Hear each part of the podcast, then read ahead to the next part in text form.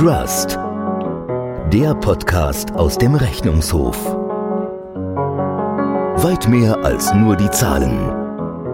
Mit Margit Kraker, Präsidentin des Rechnungshofes.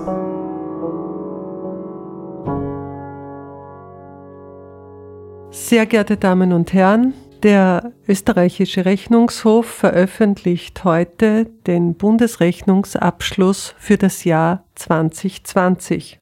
Was ist der Bundesrechnungsabschluss? Der Rechnungshof hat die Aufgabe, und das gehört zu einer unserer wichtigsten Funktionen, den Abschluss für den Bund zu erstellen und diesen auch entsprechend zu prüfen. Wie Sie alle wissen, wir haben ja das Jahr 2020 miteinander erlebt, war dieses Jahr ein besonders schwieriges Jahr. Es war ein Jahr, das gezeichnet war von der Covid-19-Pandemie. Das wirkt sich natürlich im Bundesrechnungsabschluss enorm aus. Wir hatten in diesem Jahr mit einem Rückgang des Wachstums von minus 6,6 Prozent zu kämpfen. Der Rückgang war drastisch größer, als er bei der Budgeterstellung noch prognostiziert war. Das stellt natürlich den Staat vor Herausforderungen und das führt dazu, dass wir letztlich ein Ergebnis von minus 23 Milliarden Euro haben. Das ist das Defizit für das Jahr 2020. Diese Situation können wir als Rechnungshof auch erklären. Wir können erklären, wie es zu so einem großen Defizit gekommen ist. Einerseits gab es natürlich niedrigere Erträge, das heißt also weniger Steuereinnahmen. Es gab zusätzliche Maßnahmen des Staates aus dem Covid-19-Krisenbewältigungsfonds. Es gab wichtige Maßnahmen etwa im Bereich der Kurzarbeitshilfen, höhere Beiträge für die Pensionsversicherung, für die Arbeitslosenversicherung das alles führt dazu, dass wir einerseits zusätzliche Ausgaben haben und höhere Finanzschulden. Die Finanzschulden sind um 29 Milliarden Euro angestiegen.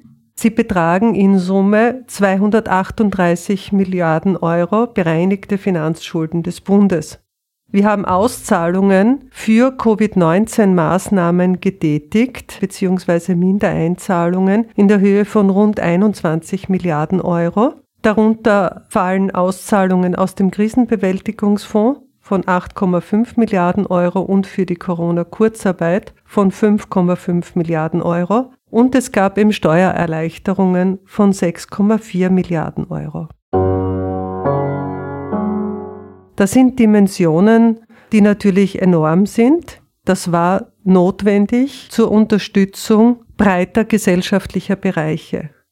Es geht hier um private Unternehmen, denen geholfen wurde. Es geht um den Kunst- und Kulturbereich. Es ging um erhöhte Zuschüsse an ausgegliederte Einrichtungen, aber auch Zuschüsse an die Familien. Und natürlich gab es zusätzliche Maßnahmen und Zweckzuschüsse an andere Gebietskörperschaften, etwa für Aufwendungen im Zusammenhang mit der Bekämpfung der Covid-19-Pandemie, für die Pflege, für Investitionsförderungen für die Gemeinden, für die Sozialversicherungsträger. Und natürlich hat auch der Bund zusätzliche Ausgaben gehabt. Man musste Hygieneartikel erwerben, man musste medizinische Produkte zusätzlich ankaufen. Deshalb zeigt dieser Bundesrechnungsabschluss genau auf, wie hier die Mittel verwaltet wurden und wofür sie auch verwendet wurden. Und wir geben auch die Gründe an für Abweichungen, die es zum Voranschlag gegeben hat. Diese Situation für das Jahr 2020 mit einem Defizit von rund 23 Milliarden Euro wirkt sich natürlich weiterhin aus.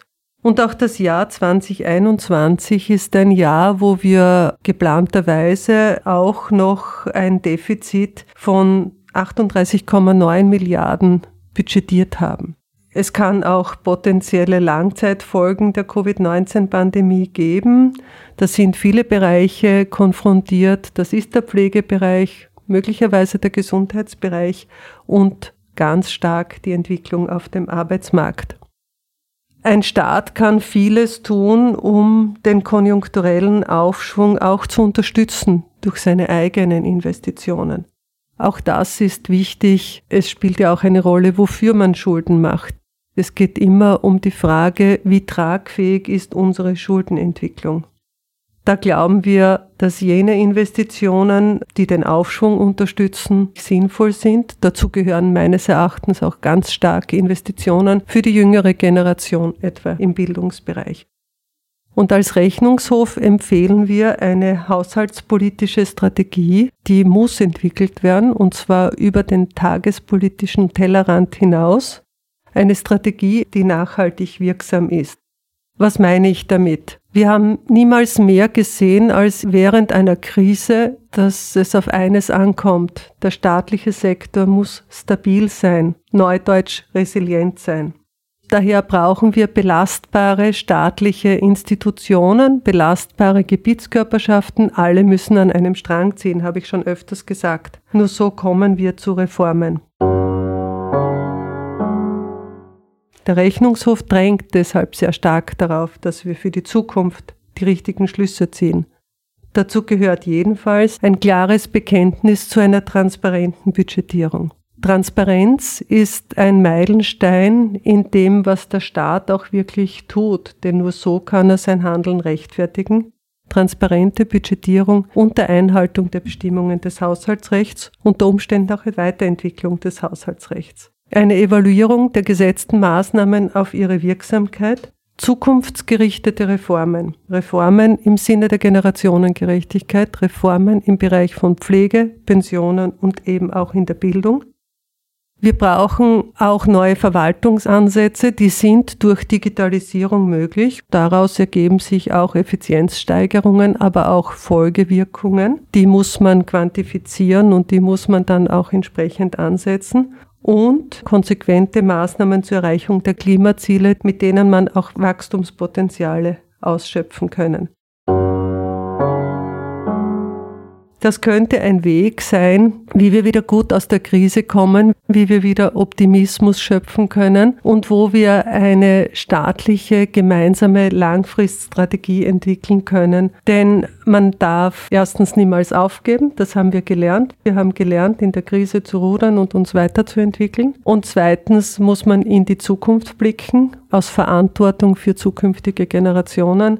Da darf man nicht in der Tagespolitik verharren, da muss man vorausblicken und vorausdenken. Das erwartet der Rechnungshof sich immer von staatlichen Institutionen und von den Verantwortlichen auf Regierungsebene. Sehr geehrte Damen und Herren, vielleicht haben Sie Interesse auch tatsächlich einen Blick in den Bundesrechnungsabschluss für das Jahr 2020 zu werfen. Er ist ein umfangreiches Werk, um nicht zu sagen ein Kompendium. Er besteht aus vier Bänden, einem allgemeinen Bundesteil mit einer meines Erachtens sehr interessanten Kurzfassung, wo wir die ganzen Schlussfolgerungen aus diesem Zahlenwerk ziehen, einem zweiten Band, der in den Untergliederungen die Budgets für die einzelnen Ressorts beinhaltet, einem Band 3, der berichtet über die Ordnungs- und Belegprüfung des Rechnungshofes und besonders will ich Sie hinweisen auf den Band 4. Er stellt den Covid-19-Krisenbewältigungsfonds dar, jenes zentrale Instrumentarium zur Abwicklung der Corona-Hilfsmaßnahmen innerhalb des Bundes.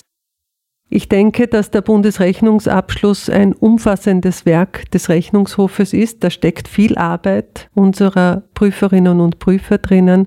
Sie müssen nicht alle Seiten lesen.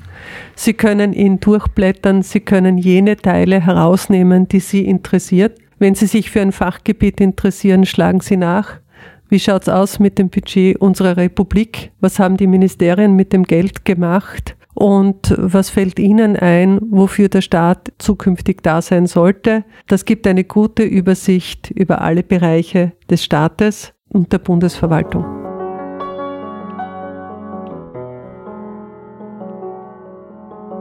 Über den Rechnungshof erfahren Sie mehr auf rechnungshof.gv.at, Twitter, Facebook und Instagram.